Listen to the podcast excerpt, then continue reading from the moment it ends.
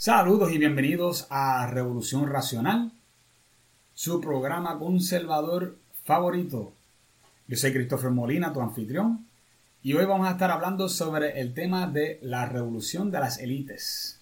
Si usted quiere saber de qué se trata este interesantísimo tema, quédese conmigo, que ya mismo regresamos.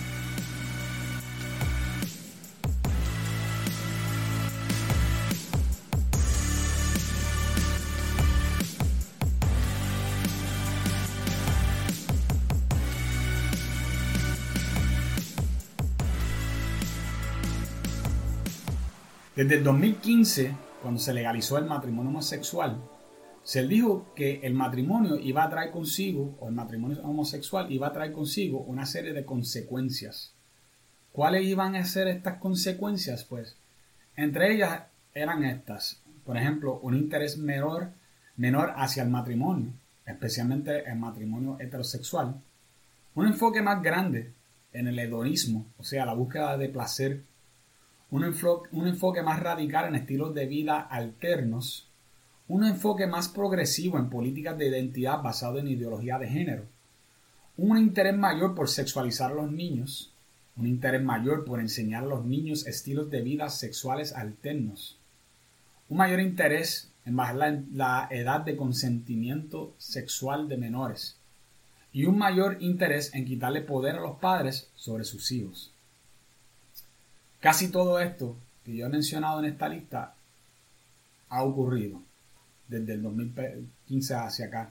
Y si usted de lo que se ha, fijado, se va a dar cuenta que en siete años ha pasado muchísimo de allá hacia acá.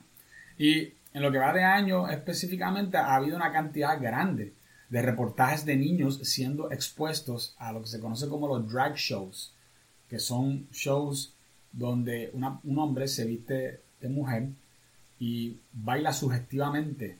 Desgraciadamente, en este caso, no en su libertad de hacerlo en un, bar o para otros hombres si ellos desean verlo o para mujeres si lo desean ver, que son personas adultas y tienen la libertad de hacerlo si así quieran, no.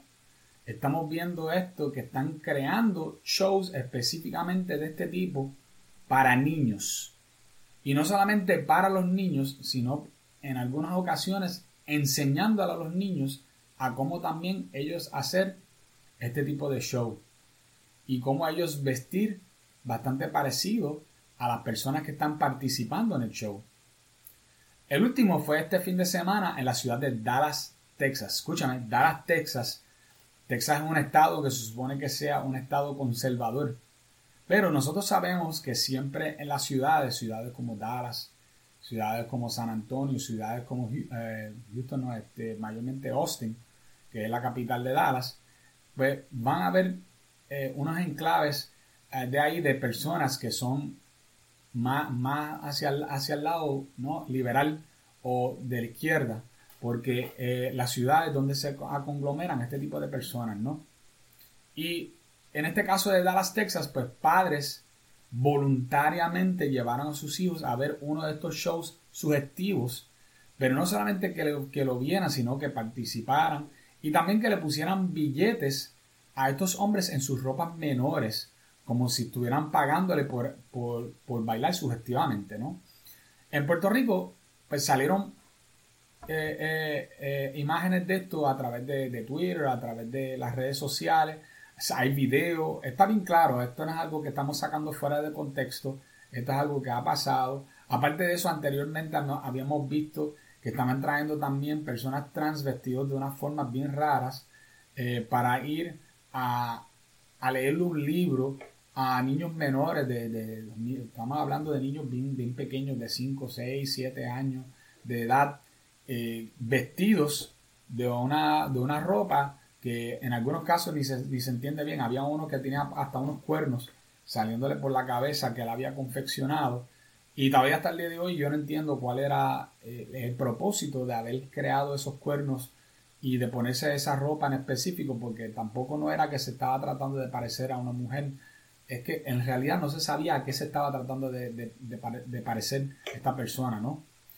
Eh, inclusive hay gente que van a decir, no, pero estas cosas no pasan en Puerto Rico, estas son cosas que están pasando en Europa, en Estados Unidos.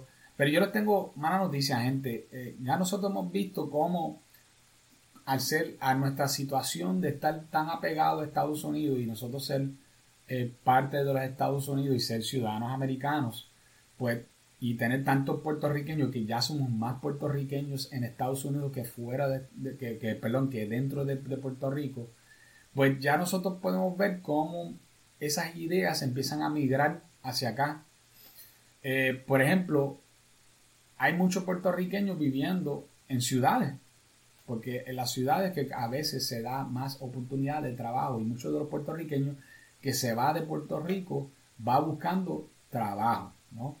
Eh, de lo contrario, se quedarían en Puerto Rico muchos de ellos, porque esa es, la, esa es la realidad del asunto. Pero como no consiguen trabajo, ellos buscan trabajo en ciudades fuera de, Puerto Rico para poder buscar un mejor porvenir, ¿no?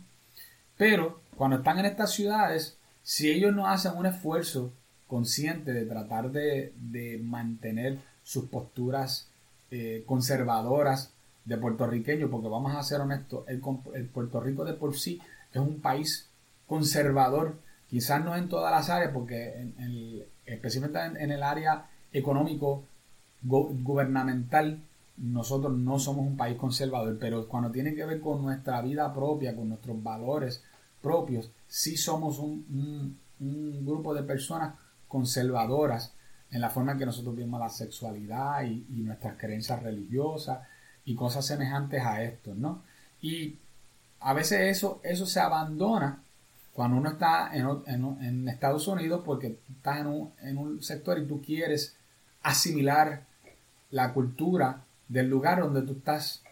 Y en eso, en, en algunos casos, pues eso no, no, es muy buena idea, ¿no? Porque uno quiere asimilar ciertas cosas, especialmente lo bueno, pero no debemos de estar asimilando lo malo, solamente porque queremos, eh, como dicen los americanos, fit in, que queremos como que integrarnos dentro de la cultura, ¿no?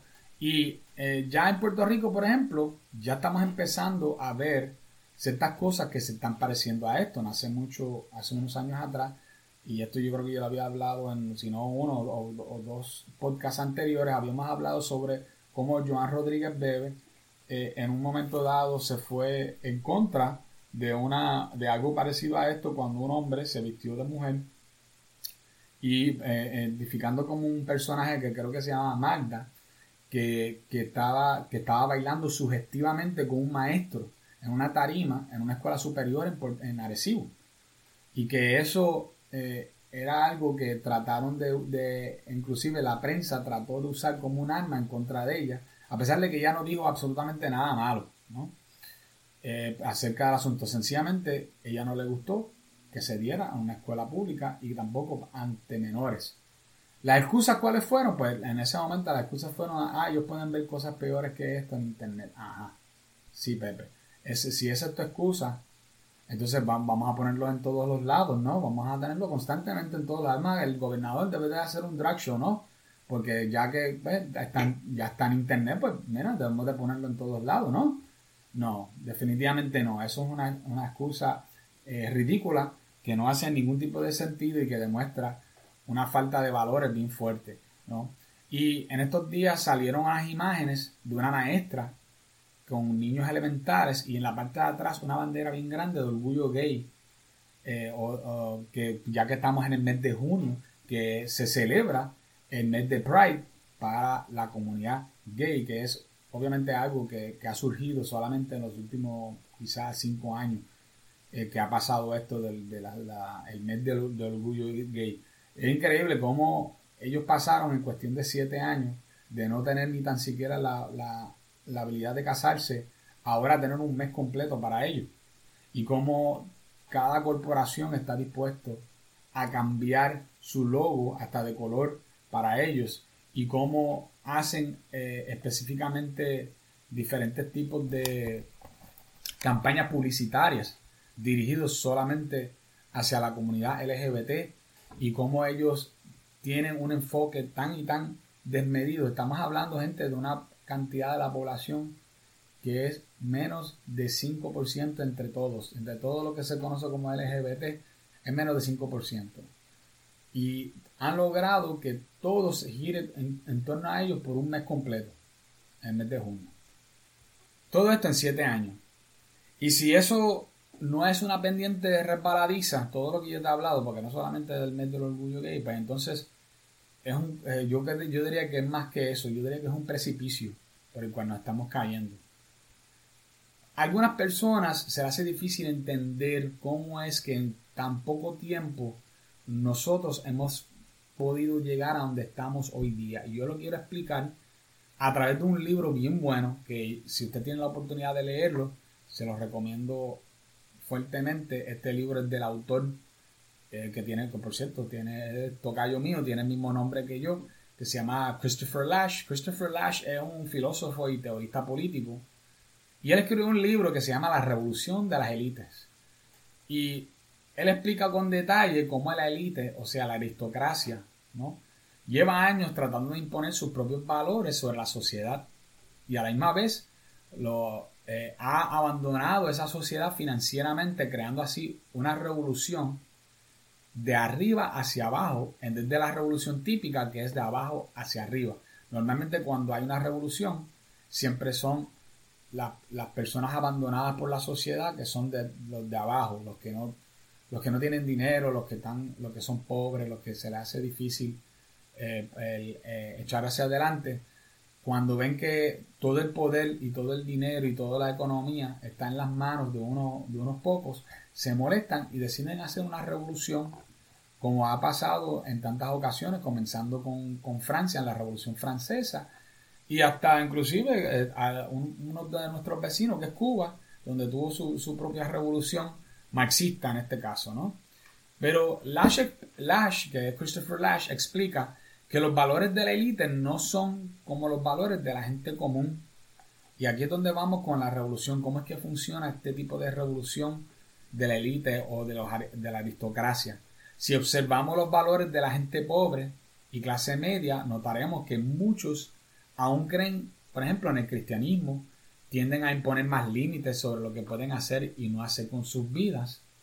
Y mira, si te preguntas por qué es esto, es bastante sencillo. Es porque para los pobres siempre será más difícil recuperarse de errores que cometen en sus vidas que cuando los ricos cometen esos mismos errores. Para darles una idea, si un rico derrocha dinero, pues lo más seguro que tiene más dinero aún para, para gastar, o sea, que, o lo recupera fácilmente si tiene una empresa que constantemente le está creando más dinero, ¿no? Y por cierto, Christopher Lash habla acerca de esto, acerca de cómo los ricos también han abandonado el modelo de tratar de ayudar al pobre y en realidad todo lo que ellos hacen es para hacerse a ellos más ricos y no para ayudar y no para ayudar al pobre. Ellos eh, hacen mucho eh, lo que Maquiavelo le decía de monarquía, que es usar ciertas palabras bonitas y promesas huecas para decir que van a ayudar y que van a estar ayudando a la gente, como cuando usan la palabra equidad, por ejemplo, para después realmente no, soltar su dinero, al contrario, el dinero ellos cada vez, eh, ellos siguen produciendo más dinero y nosotros, y nosotros cada vez tenemos, eh, la, la, clase pobre o la clase de abajo cada vez tiene menos poder y cada vez tiene menos dinero. Eh, y, ellos controlan todo. Y ahorita cuando terminamos, yo le voy a explicar acerca de cómo ellos logran controlar tanto, ¿no? con, todo lo que, lo que han hecho. Entonces, si un rico, por ejemplo, se comporta irresponsablemente con su sexualidad y tiene un hijo fuera del matrimonio, pues tiene los recursos para mantenerlo callado, por ejemplo, o tiene los recursos para mantener al hijo o la hija que él tenga, ¿no? Eh, cosas como la homosexualidad, ser trans, convivir sin casarse, ser ateo, usar drogas ilegales, todas estas cosas tienen menos repercusiones sociales y monetarias sobre los ricos que sobre los pobres. Y la idea detrás de esto es que las élites están tratando de formar al mundo a su interpretación de lo que debe ser el mundo usando la educación escolar y universitaria como método de, adoctrinamiento y los medios masivos y empresas de los cuales ellos también son los dueños, lo están utilizando también para reforzar y continuar su propaganda. Para la gente pobre que se gradúa, por ejemplo, de las universidades, tiene un efecto interesante porque los hace sentir superiores a sus padres y a sus antepasados. Y por eso es que estamos viendo un decaimiento fuerte de la gente de no respetar a las personas ancianas o de no respetar el conocimiento de las personas mayores. Eh, porque el tipo de, conocimiento que se pasa de generación a generación, ese tipo de sabiduría, viene a través de dos cosas. Primero, a través de experiencia, y viene la experiencia, y la otra es de una palabra que ya casi no hace, eh, ya no tiene el mismo sentido que antes, que era sentido común. Y ese sentido común ligado con experiencia creaba sabiduría. Y estas personas podían hablarte acerca de sus experiencias, estas personas mayores, nuestros padres, nuestros abuelos, y nos podían pasar información que era privilegiado para nosotros porque nos estaban diciendo, yo pasé por esto, tenga cuidado para que no pases por esto mismo y así, te va a afectar a ti de manera distinta o no te va a afectar a ti para que tú salgas mejor de lo que yo salí. Y esto lleva pasando por miles de años, que se va pasando información de una generación a otra, con la idea de que las próximas generaciones eviten dificultades que pasaron sus antepasados. Pero ahora lo que estamos viendo es que las universidades y los medios están constantemente implementando una estructura de ideas que hace pensar que los antepasados no saben de lo que estaban hablando, eran personas sumamente ignorantes y que estos antepasados, sencillamente como vivían en un mundo donde había menos tecnología, pues eh, no, no, no sabían de lo que estaban hablando porque no aplica al mundo en que nosotros vivimos actualmente. Y esto mayormente es basofia. ¿Por qué yo digo que es basofia? Porque a, veces es lo mismo, pero de otra manera. Por ejemplo, déjame dar un, ejemplo aquí bien fácil. La generación anterior luchó con ciertos vicios. Por ejemplo, con el vicio del alcohol y el vicio de los cigarrillos, ¿verdad? El alcohol, eh, fíjate, se ha logrado que inclusive se ha bajado el consumo del alcohol. Ya no es como antes, inclusive se, se consume mucho el alcohol por su sabor, a diferencia de antes, que la gente sencillamente bebían porque querían emborracharse, querían sentirse borrachos, querían sentir, sentirse que ellos estaban eh, eh, eh, libres de responsabilidad o de cualquier peso de responsabilidad que ellos tenían, que sea por un rato, utilizando el alcohol como una especie de medicina, ¿no? Y lo estaban haciendo mal. Igualmente el cigarrillo es un vicio que se pegó y le causó cáncer a millones de personas y que afectó eh, la salud de un montón de personas. Pero ¿qué pasó? Que ahora ya como las próximas generaciones no están fumando y no están consumiendo alcohol de la misma forma, ellos piensan, estas próximas generaciones, que ellos se han librado de, estos asuntos. Sin embargo, estas mismas son las generaciones que veneran casi eh, el cannabis, que tiene efectos hasta cierto punto parecidos a los del alcohol y tiene cosas igual de malas que el cigarrillo, ya que el humo del, cannabis puede producir cáncer igual que, el humo de un cigarrillo. Así que eh, podemos notar eh, cómo ahora se lucha por tratar de legalizar el cannabis, pensando que es algo superior a lo quizás, o no sé, o es una, es una cosa distinta que lo que lo que se enfrentó la generación pasada, lo cual es mentira porque el cannabis lleva un montón de tiempo por ahí, pero eh, eh, como se, puso de moda ahora y ahora esta próxima generación está desechando por completo cualquier sabiduría que viene de la generación anterior diciendo, mira, no fume. Pero ah, no fume, que no solamente cigarrillo, no debes de fumar nada, porque te hace daño a los pulmones, porque te puede crear cáncer, porque te puede crear problemas de salud. Eh, tengan cuidado con, con, cosas que te pueden dejar estupefacto, como por ejemplo el mismo cannabis, que, deja a las personas estupefactos, o sea, inclusive los estudios han demostrado que les baja el IQ de la persona cuando lo está usando, el coeficiente intelectual le baja a la persona mientras esa persona eh, haya utilizado la droga, ¿no? Y todas estas cosas son parte de esta campaña a través de universidades y a través de los medios y a través de, Hollywood, por ejemplo, mismo.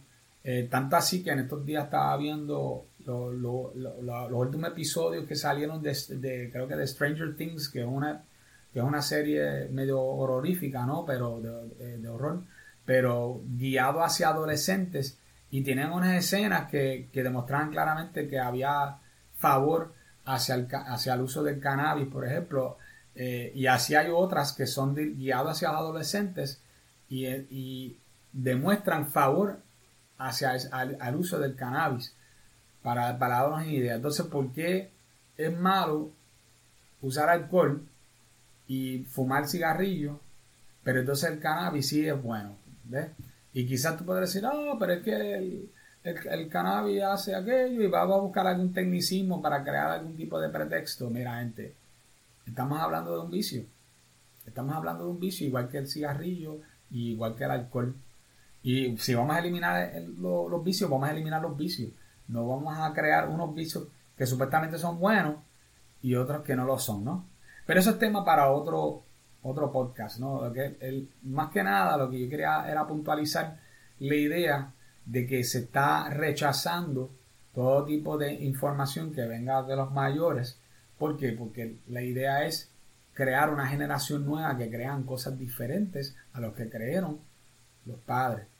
Eh, ¿Por qué? Porque los valores de los padres son valores, en la mayor parte de los casos, especialmente en Puerto Rico, van a ser valores de pueblo, van a ser valores religiosos, van a ser valores comunes de pueblo puertorriqueño, ¿no? Y eso no es lo que está pasando cuando tus hijos van a la universidad y cuando tus hijos van inclusive a la escuela y cuando eh, leen el periódico y cuando leen lo, y cuando ven las noticias y cuando escuchan a veces hasta podcasts que, tienen este por ahí que, que la mayoría son de izquierda todo le están metiendo esta información en la mente dejándoles saber a ellos que ellos son superiores intelectualmente por la forma en que ellos han sido educados aunque la información que tienen no difiere mucho de lo que ya muchos de nosotros tenemos y hemos sido educados a un nivel parecido, ¿no? Y cuando tú enfrentas a una persona así, su justificación primaria eh, eh, es, su identificación como parte de esa élite. ¿Por qué es eso? Pues porque no, eh, no porque tenga el dinero ni el poder de esa élite, sino pero, pero, porque el sistema de valor y educación de ellos eh, se siente como, como que el sistema los respalda y le da poder para demostrar cuán conectados están ellos a ese élite. O sea, lo que quiere decir es que cuando una persona es educada a través de, un sistema universitario o cuando una persona es educada este, a través de, los medios, la televisión, la radio, eh, la radio no tanto, pero mayormente eh, en internet, la, la tecnología, les está enseñando constantemente abandone los ideales de tus padres porque esos ideales ya no sirven para este nuevo mundo. Y aquí están los valores nuevos que sí son buenos y sí son los que te van a, dar el éxito. Y ellos se han creído esto. Y por eso es que muchos jóvenes hoy día no creen en lo mismo que sus padres. Y por eso es que están abandonando muchas mucha de, de los sistemas de creencia. Ah, y por cierto, una de las cosas que ellos utilizan para autenticar esto es el bipartidismo del PNP con el Partido Popular, para ellos, para todos estos jóvenes, y por eso es que partidos como MBC y ahora el PIB están llenos de jóvenes, es porque todos estos jóvenes que han sido eh, identificados y están tratando de identificarse con la élite nueva, porque ellos piensan que tienen los mismos valores que ellos y, el, mismo, mismo sistema de educación, lo cual ellos piensan que debe de darle a ellos una oportunidad para tener la misma riqueza, quizás algún día que ellos, o por lo menos poder decir que ellos tienen valores este, burgueses como los de ellos, ¿no? Eh, es lo que, lo, que, lo que está mayormente impulsando todo esto y que nosotros tenemos que darnos, tenemos que darnos cuenta que esto no va a parar porque ellos piensan que con esto ellos se ven mejor, ellos se, se sienten importantes, se sienten eh, por eso que cuando tú hablas con ellos constantemente dicen, no, tú eres ignorante, no, tú eres retrógrada, no, que tú estás atrás. Eh, ¿Por qué es eso? Porque ellos piensan que, mira, a mí me enseñaron esto y ahora yo soy parte de la élite y tú no. Y no me importa cuántos años más tú has vivido que, que yo, tus experiencias son para ti, no para mí. Y si usted piensa que esto no va a funcionar, solo le voy a decir que ya esto ha funcionado antes.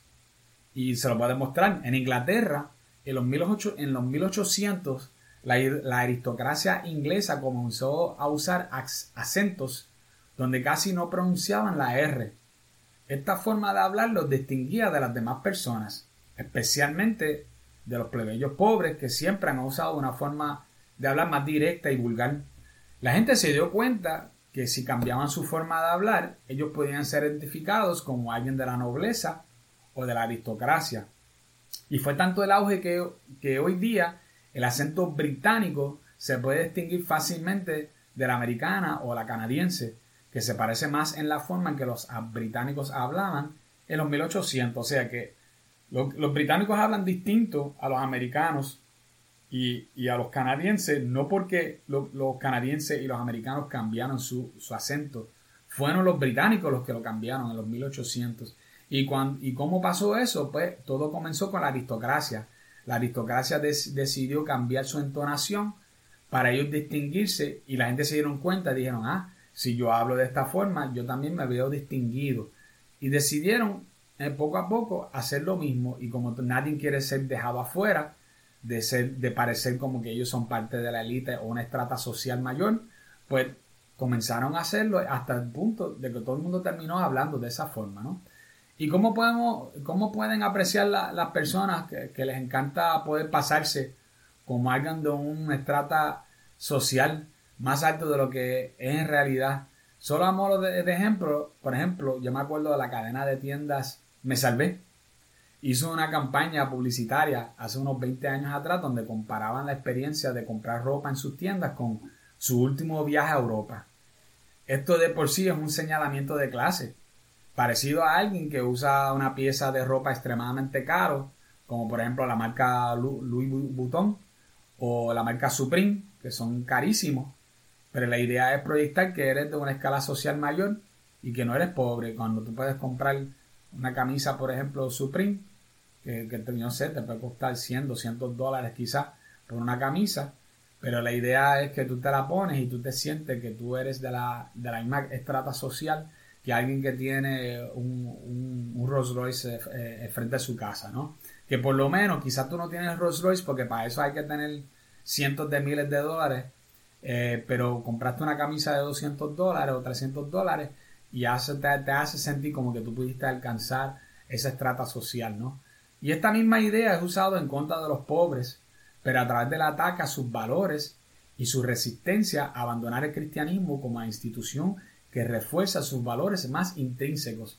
Si abandonas estas ideas, eres celebrado por los medios, por las celebridades, por las empresas, por los sistemas de educación superior, por el gobierno y sobre todo por la aristocracia, quien ahora, ahora, tiene el poder de darte o negarte empleo.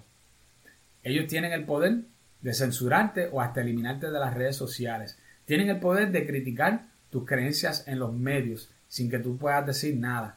Tienen el poder de ridiculizar, ridiculizar tus valores a través de películas y series de televisión. Tienen el poder de adoctrinar a tus hijos en las escuelas y universidades con ideas postmodernas sobre sexualidad, identidad, que contradice tus valores religiosos. Y tiene el poder de quitarte a tus hijos si no dejas que el Estado los adoctrine. Y créeme que esto lo trataron de imponer hace poco cuando trataron de pasar los diferentes proyectos que tienen que ver con ideología de género. Una de las cosas que, por cierto, eh, un, director dentro del Partido Nuevo Progresista de apellido Valentín, eh, en un en un toma y dame que tuvo a través de, de Twitter con la licenciada este, eh, Elian y él, en, esa, esa persona le dijo, ¿verdad? Valentín dijo que la razón por la cual ellos iban a imponer estas cosas era porque ellos se iban a, reinar de algo que se llama parents patria. Y parents patria es básicamente decir que el gobierno tiene la habilidad de quitar los hijos a, aquellas personas que no están de acuerdo con el adoctrinamiento del gobierno. Así de claro, ¿ok? Así de claro.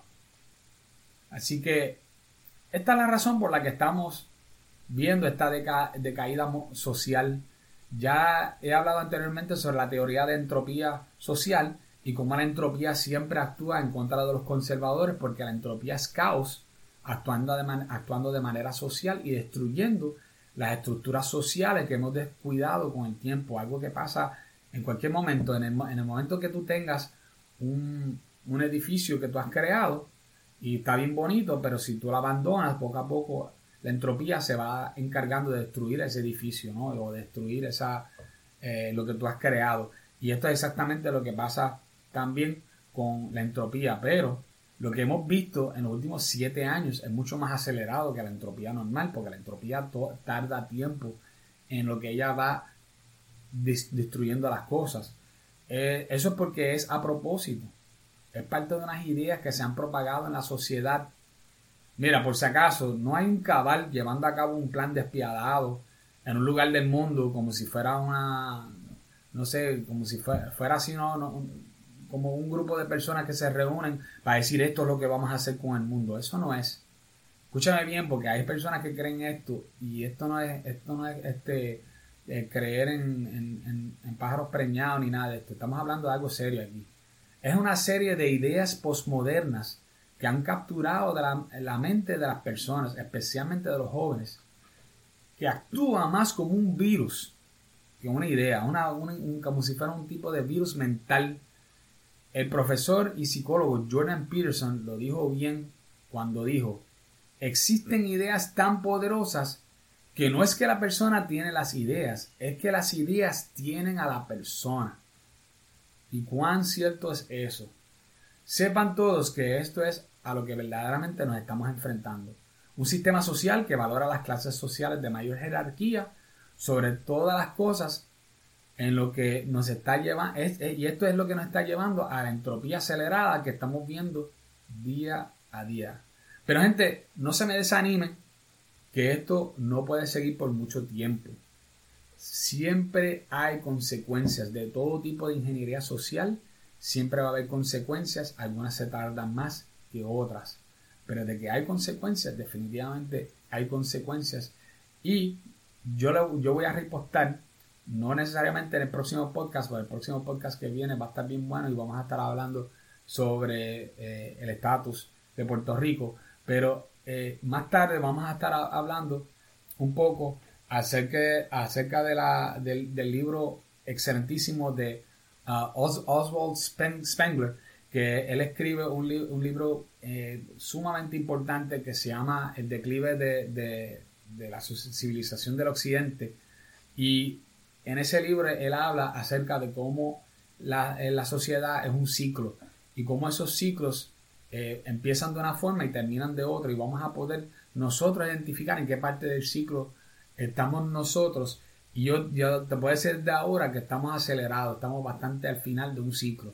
Y cuando ese, ese ciclo llega a su final, nosotros vamos a estar en otro ciclo donde nosotros vamos a poder levantar una sociedad mejor porque las consecuencias van a ser tan devastadoras por las decisiones que están tomando esta élite eh, que está tratando de, de, hacer una ingeniería social y destruir todo lo que ha tardado miles de años en cumplirse y nosotros, eh, cuando eso quede claro y que la gente empiece a sufrir las consecuencias de eso, va a haber un clamor por cambiar las cosas. Y nosotros vamos a estar como a la punta de la lanza al frente en todo este asunto. Así que quédense escuchando los episodios de Revolución Racional, que seguimos con más información de la que te gusta a ti y vamos a seguir educándoles y trayéndoles todo lo que sabemos que ustedes eh, necesitan para ser un conservador que está al tanto con la información que necesita para el éxito. Hasta, hasta próximamente en el próximo episodio de Revolución Racional.